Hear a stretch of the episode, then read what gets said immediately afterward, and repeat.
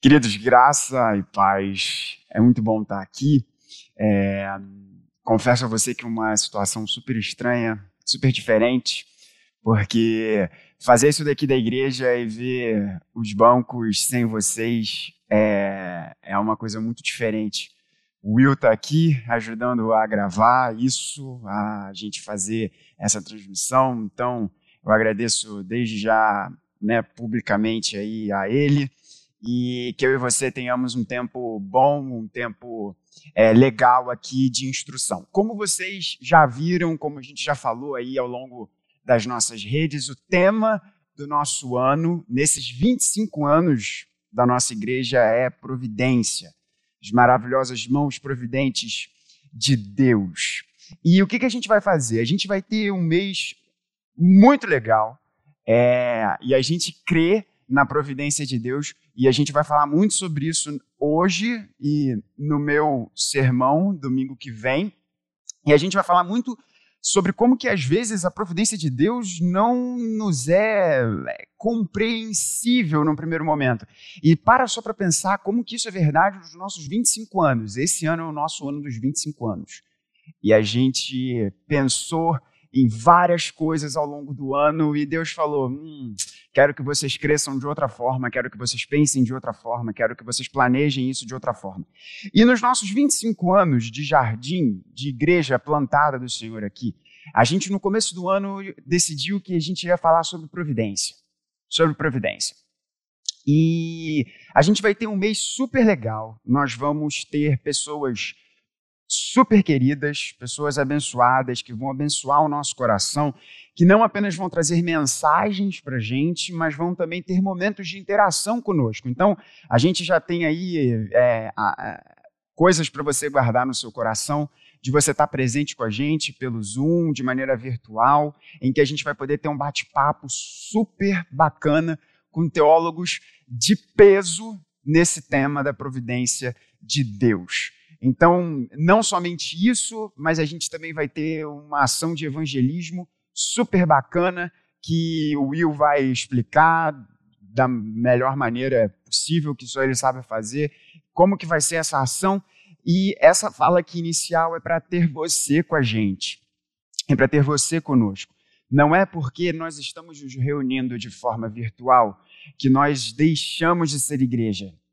Nós somos igreja e temos sido levados a aprender como que o ser igreja transcende estas paredes aqui que nós estamos. Então guarda no seu coração, porque a gente vai ter muita coisa boa acontecendo durante esse mês de agosto. E o nosso foco aqui, nessa primeira fala, nessa fala que é até fora aqui do, do, do, do cronograma de pregações, para você ir na sua casa, ter na sua ter aí no seu vídeo, você pausar, você abrir a Bíblia, você parar para pensar um pouco, anotar alguma questão, fazer alguma pergunta, direcionar essa pergunta para mim, para o Will, para o nosso seminarista Tinho, para os outros pastores da igreja. Você pode fazer isso aí no conforto da sua casa, pausar, parar, pensar, orar sobre isso que a gente vai falar agora. Porque o nosso foco aqui é fazer uma introdução sobre essa doutrina da providência. A gente quer fazer uma introdução como o, o, o pontapé inicial do nosso mês. Por que, que eu quis fazer isso? Eu fiquei e eu conversei com o Will sobre, sobre esse assunto. Eu fiz perguntas para pessoas queridas minhas, não só gente próxima ali do meu convívio diário, mas com outras pessoas também, não apenas agora aqui antes do mês de agosto, mas já fiz essa pergunta em outros contextos. E que pergunta é essa? Existe diferença entre a soberania de Deus e a providência? Soberania e providência são a mesma coisa. E eu fiquei surpreendido com as respostas. E com base nas respostas, eu fiquei pensando: bom, é importante que a gente fale sobre o que é soberania, o que é providência, o que é providência de Deus. Soberania e providência são a mesma coisa. O que, é providência? Onde ela nos é apresentada na Bíblia? Qual é o entendimento que a gente tem sobre isso por que, que é importante, por que, que nós, mocidade da Igreja do Jardim, escolhemos esse tema para conversar no mês de agosto. Por que, que nós escolhemos esse tema, na verdade? Porque que na providência de Deus, a Igreja do Jardim, a sua mocidade, quis que a igreja fosse instruída nesse maravilhoso tema. Então, foi esse o contexto dessa mensagem inicial sobre o que é providência. E eu vou orar mais uma vez. Peço que você feche seus olhos aí comigo em casa, para que Deus dê um tempo bom para a gente aqui nesse, nessa sessão inicial ou na mensagem zero aqui do nosso mês de agosto. Então, feche aí, seus, feche aí os seus olhos. Pai bendito, nós pedimos a Ti mais uma vez que esse momento seja conduzido por Ti, seja conduzido, Senhor, pelas Tuas mãos, pelas Tuas mãos providentes, e que seja um tempo agradável, bom de instrução, de edificação para a Tua igreja. Nós oramos assim em nome de Cristo Jesus e que as palavras dos meus lábios, o meditar do coração da Tua igreja sejam agradáveis a Ti. Amém. Por Cristo Jesus. Amém. Bom, vamos lá. O que, que é providência? O que, que é providência? É importante você entender que algumas palavras muito preciosas à nossa teologia não estão presentes na Bíblia. Isso pode parecer um pouco estranho no primeiro momento, mas como que uma palavra tão importante da teologia não está presente na Bíblia?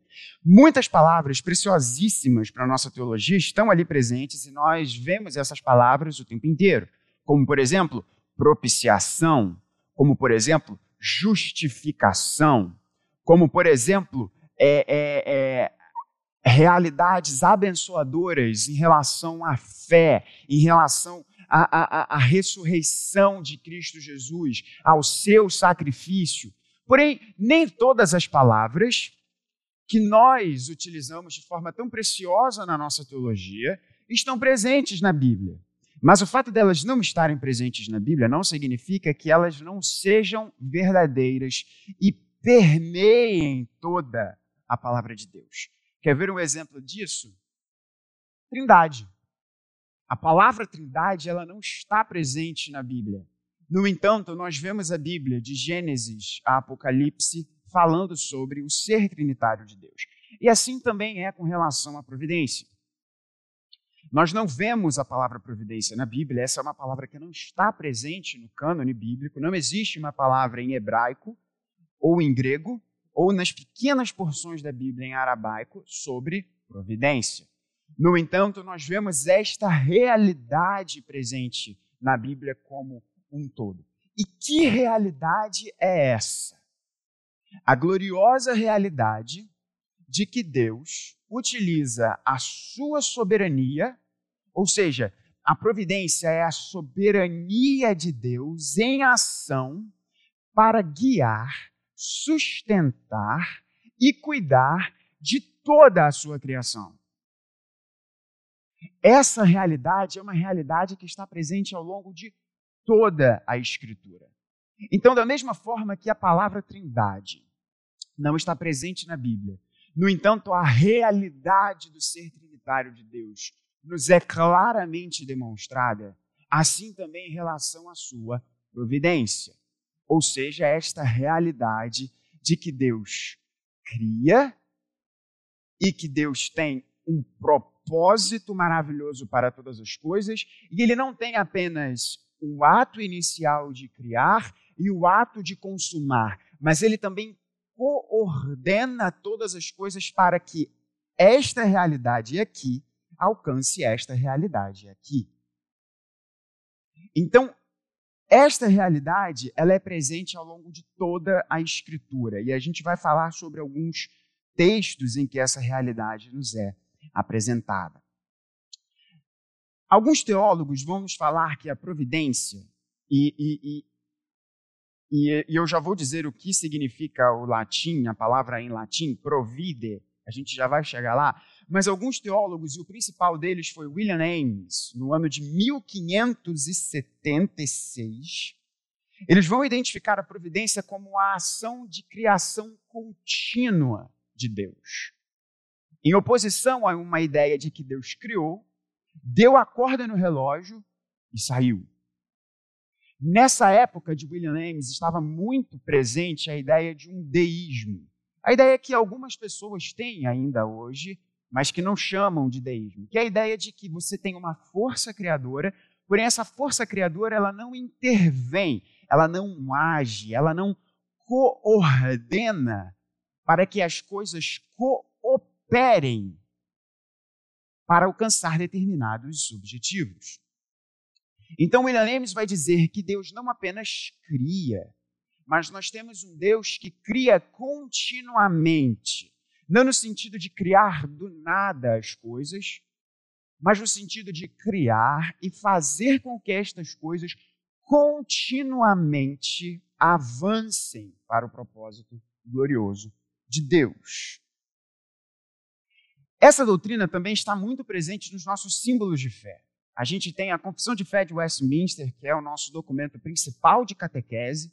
Nós temos os nossos catecismos falando claramente sobre a doutrina da providência. E eu separei um dos nossos catecismos, o Catecismo de Heidelberg, na sua pergunta logo número um, para falar para você quão doce é essa doutrina. Olha que coisa interessante que o Catecismo de Heidelberg nos diz. Não pertenço a mim mesmo, mas pertenço corpo e alma, na vida e na morte, ao meu fiel Salvador Jesus Cristo. Ele também me protege de tal maneira que nem mesmo um fio de cabelo cairá da minha cabeça, sem que seja da vontade do meu Pai no céu. De fato, todas as coisas devem operar conjuntamente para a minha salvação. Olha que coisa interessante o que os autores desse importante instrumento nosso de catequese nos ensinam. Nenhum fio de nossa cabeça cai sem que o nosso Pai do céu permita ou queira que aconteça. De fato, todas as coisas devem operar conjuntamente para a minha salvação. Não quer dizer que Deus faz todas as coisas ou que todas as coisas são boas. Mas nessa maravilhosa soberania e sábia soberania de Deus, ele faz com que estas coisas conjuntamente operem para o nosso bem. Isso é providência. Isso é providência. O John Piper, e sempre ele, mais uma vez, né, trocando ideia com Will essa semana, eu falei sobre esse assunto. Eu falei, eu acho que é o John Piper que fala isso. E realmente eu fui pesquisar ele mesmo que fala sobre isso. Que a providência de Deus é a forma de Deus mostrar a sua maravilhosa sabedoria em sua soberania. A providência é a forma que Deus usa para a sua soberania alcançar o seu propósito glorioso. O que, que isso quer dizer? Pensa comigo o que Deus responde a Jó. Agindo eu, quem impedirá? Por que, que isso não assusta o nosso coração?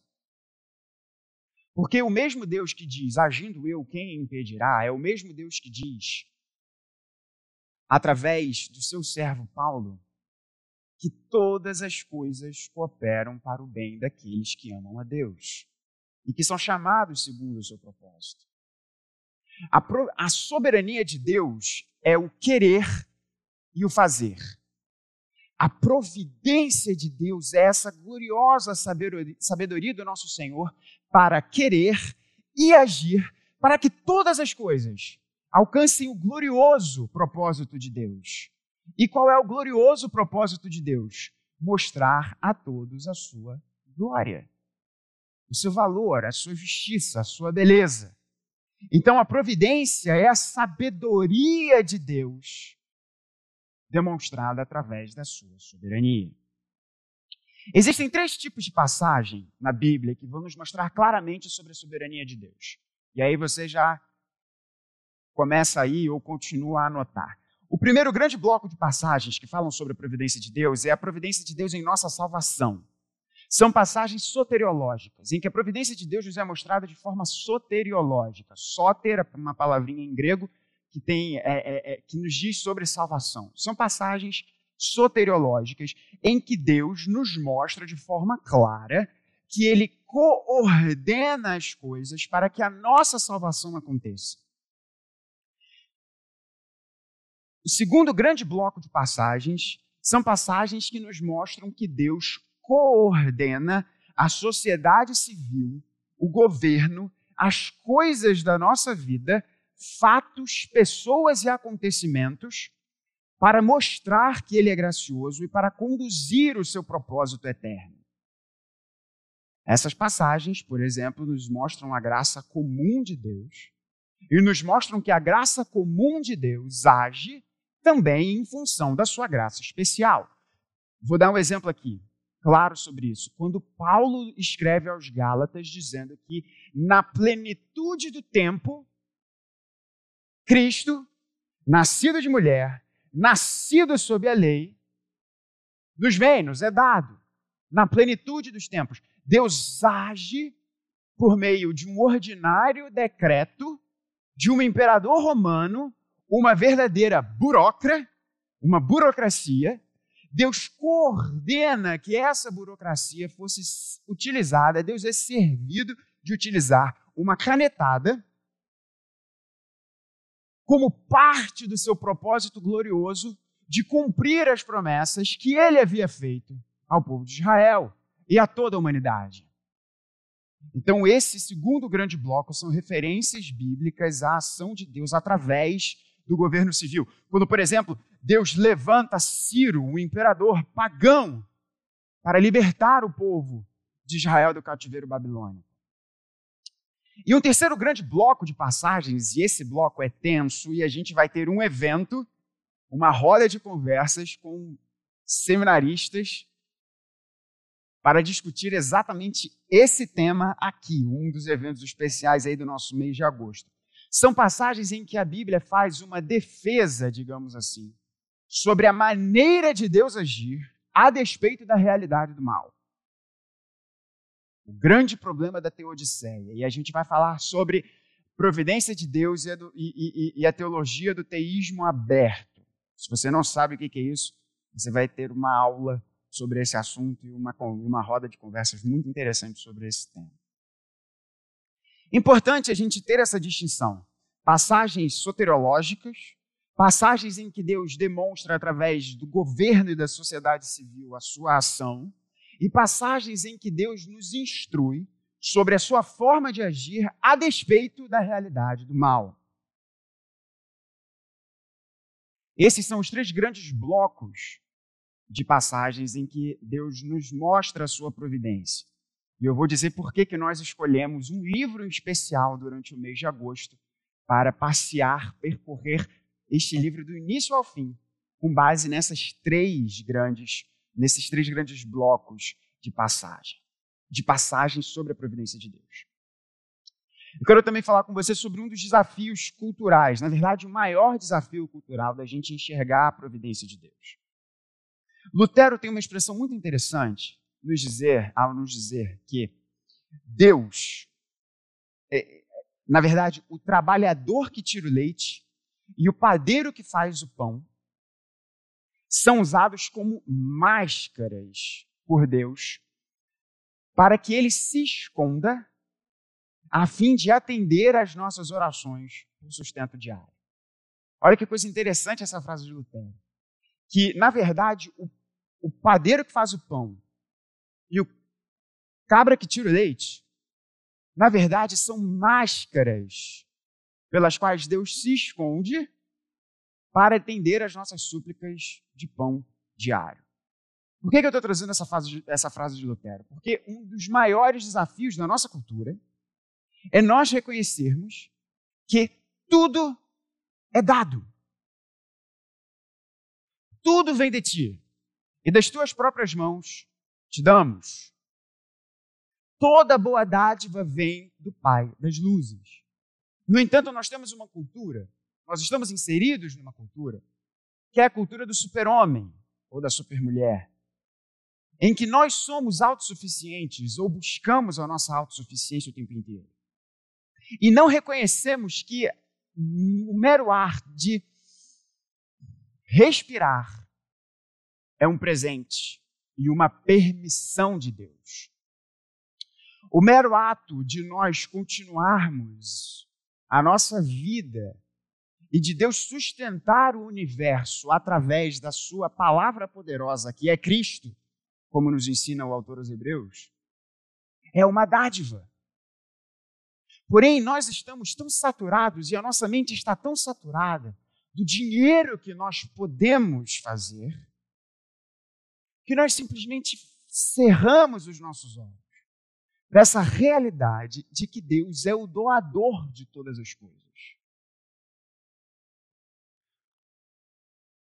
O padeiro que faz o pão, o leiteiro, são as máscaras pelas quais Deus se esconde para atender às nossas súplicas diárias. A doutrina da providência é uma doutrina que nos humilha, porque ela nos faz enxergar o nosso verdadeiro papel em relação a isso. Em relação a isso, eu digo em relação à vida. De que Deus é o doador de todas as coisas. E nós recebemos da sua generosidade. E quando nós estamos inseridos numa cultura que quer que eu e você pensemos exatamente o oposto disso, crer e descansar na providência de Deus é um desafio. Vamos lá. Algumas categorias teológicas aqui importantes para a gente entender a doutrina da providência. A principal categoria, a guisa de introdução, porque nós vamos falar muito sobre providência ao longo de todo o mês, é a doutrina do concurso, ou do latim concursos. Calvino, nas suas institutas, nos diz que quando afirmamos só lhe deu a glória, ou seja, quando afirmamos somente a glória de Deus, isto não representa uma negação que tanto o médico quanto Deus, em sua generosidade, curam. Um é a causa secundária desta cura, ou a causa instrumental desta cura, ao passo que o outro se revela como a causa primária ou fundamental desta cura. Vamos entender aqui o que, que o nosso Calvinão estava falando. E a fala de Calvino com a fala de Lutero se combinam aqui. Vamos dar um exemplo bíblico. Exemplo bíblico. Quem libertou o povo de Israel do cativeiro babilônico? Quem libertou o povo de Israel do cativeiro babilônico? Quem matou Jesus? Quem ordenou ou guiou que Paulo tomasse a estrada de Damasco, naquele momento, naquele dia, naquela hora? Quando nós começamos a fazer esses tipos de pergunta, ou então dei exemplos bíblicos, mas pense na sua vida. Quem fez? Quem permitiu? Quem guiou? Quem tomou a decisão de que num dia X você conhecesse a pessoa com, a, com quem você é casado, com quem você namora? Naquele dia ou naquela noite gloriosa em que seus filhos, seu filho e sua filha foram concebidos. Isso foi por intermédio de quem?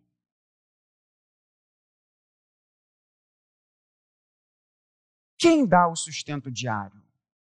O padeiro que faz o pão?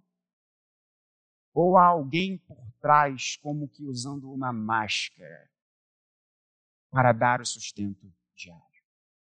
A doutrina do concurso vai nos dizer, ou do concursos, né, que é concurso em português, vai nos dizer que todas as coisas têm uma causa primária e uma causa secundária.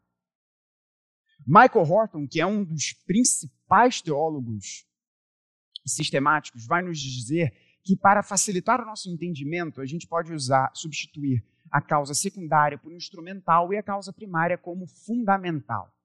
Ou seja, todas as coisas, tudo que acontece, há uma causa fundamental, ou seja, está no fundamento daquilo, e uma causa instrumental, que é utilizado para, o, para alcançar determinado objetivo.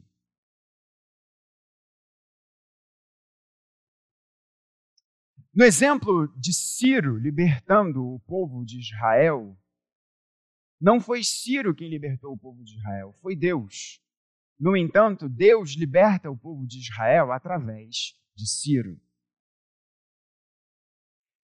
Ciro seria, portanto, a causa instrumental da libertação do povo de Deus, cuja causa primária ou fundamental é o sábio conselho de Deus. Quando nós trazemos esse conceito para o nosso dia a dia, é interessantíssimo de nós, porque nós pensamos que todas as coisas que ocorrem conosco, por mais que os nossos olhos não consigam perceber, nós temos o próprio ser de Deus ali dirigindo os nossos passos.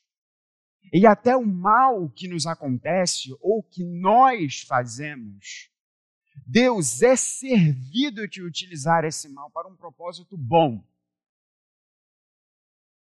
Seja através da nossa, seja através da disciplina que ele irá proporcionar a nós, seja através do arrependimento que nós devemos buscar em relação a isso seja através de outras coisas que na própria providência de Deus ele é servido em fazer. Lembre-se, por exemplo, de José dizendo aos seus irmãos: O mal que vocês intentaram contra mim, Deus transformou isto em bem. O importante teólogo François Tourretin vai nos dizer que podemos ter confiança de que Deus opera todas as coisas conjuntamente para o nosso bem, apenas porque todas as coisas são decretadas pelos sábios conselhos de Deus. E é maravilhoso isso, porque você pode descansar que todas as causas instrumentais na sua vida, na minha vida, têm um propósito glorioso, porque essas causas instrumentais são determinadas, permitidas pelo próprio ser glorioso de Deus.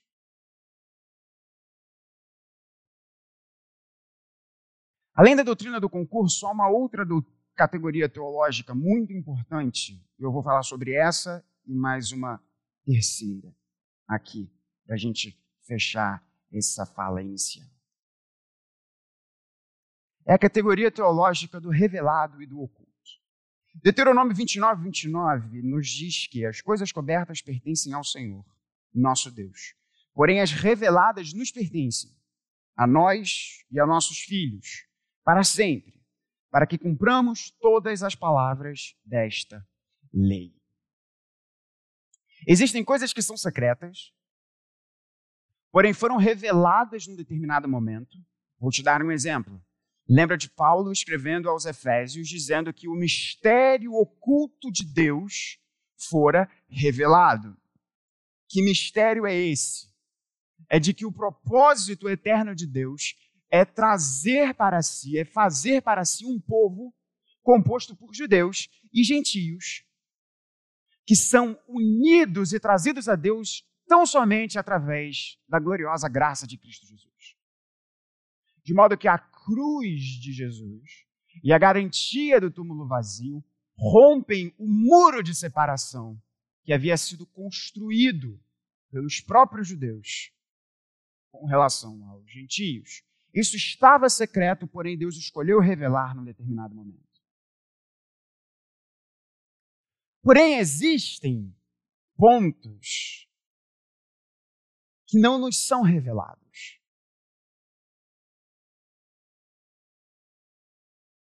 E simplesmente serão mantidas em oculto por Deus. Antigamente, quando eu era pequeno, eu tinha uma frase, e eu dizia, eu com a minha mente inquieta, eu sempre dizia, ah, mas quando eu chegar no céu, isso daí eu vou entender. Ah, quando eu chegar no céu, eu vou perguntar isso para Deus e ele vai me responder e eu vou entender. Quando eu estiver na glória, o meu entendimento não será mais obscurecido pelo pecado e eu vou entender. Gente, isso não é verdade. É certo que muitas coisas nós teremos uma clareza que hoje nós não temos por conta dos efeitos do pecado em nossas capacidades cognitivas. Mas existem pontos que são ocultos e irão permanecer ocultos aos nossos olhos e ao nosso entendimento, tão somente porque existe uma diferença fundamental entre criatura e criador.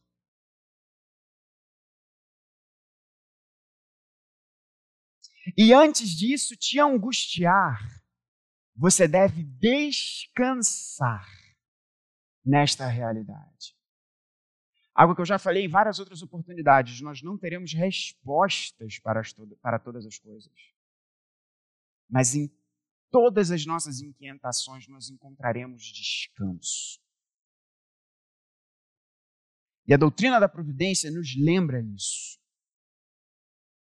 Há coisas ocultas que serão reveladas. Há coisas ocultas que foram reveladas. E há coisas ocultas que permanecerão ocultas.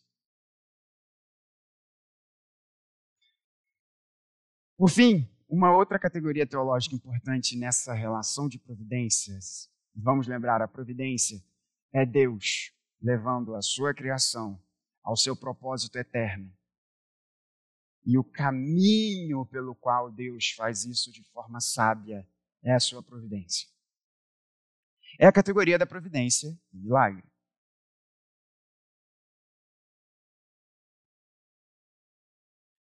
O próprio Michael Horton vai nos dizer que, com respeito à providência, a questão nunca é se as causas são exclusivamente naturais ou sobrenaturais mas qual o envolvimento de Deus em cada momento, se ele é providencial ou milagroso. Todo nascimento é um milagre? Sim. E o nascimento, ao mesmo tempo, é algo da ordem criada por Deus. Nós não podemos ter uma, um pensamento de que Deus só age através das coisas extraordinárias. Deus conduz a história, porque Deus não é apenas o dono dela, mas Deus é o principal ator da história. Portanto, Deus utiliza das coisas ordinárias para realizar a sua vontade. E por vezes Deus subverte a própria ordem natural, que é serva dos seus conselhos sábios e eternos, para de uma forma extraordinária atuar. Mas em ambos os casos, Deus está agindo. Eu tenho uma preciosa amiga do meu coração que faz uma oração que eu acho linda costumeiramente ela agradece a Deus por estar presente em sua rotina. Para para pensar nisso. Quão glorioso é nós pensarmos que Deus está presente em nossa rotina. Em nosso acordar, em nosso levantar. Deus está ali presente. Não pertenço a mim mesmo, mas pertenço corpo e alma na vida e na morte ao meu fiel Salvador Jesus Cristo. Ele também me protege de tal maneira que nem mesmo um fio de cabelo meu cairá, sem que seja da vontade do meu Pai no céu. De fato, todas as coisas devem operar conjuntamente para a minha salvação. Eu reli a pergunta número um do Catecismo de Heidelberg. Portanto, nos nossos 25 anos, nós queremos nós desejamos e pedimos a Deus que Ele edifique o nosso coração através desse glorioso entendimento de que Deus está ativamente em todos os momentos da nossa vida, na ordinariedade e na extraordinariedade das coisas, nos conduzindo para um propósito glorioso. E nós escolhemos um livro da Bíblia que é a maior história de amor para nos apresentar essas três categorias: salvação, governo de Deus através da ordinariedade das coisas e a ação de Deus a despeito da realidade do mal. E esse livro se encontra no Antigo Testamento, posicionado de uma forma gloriosa na transição do Pentateuco para o reinado davídico,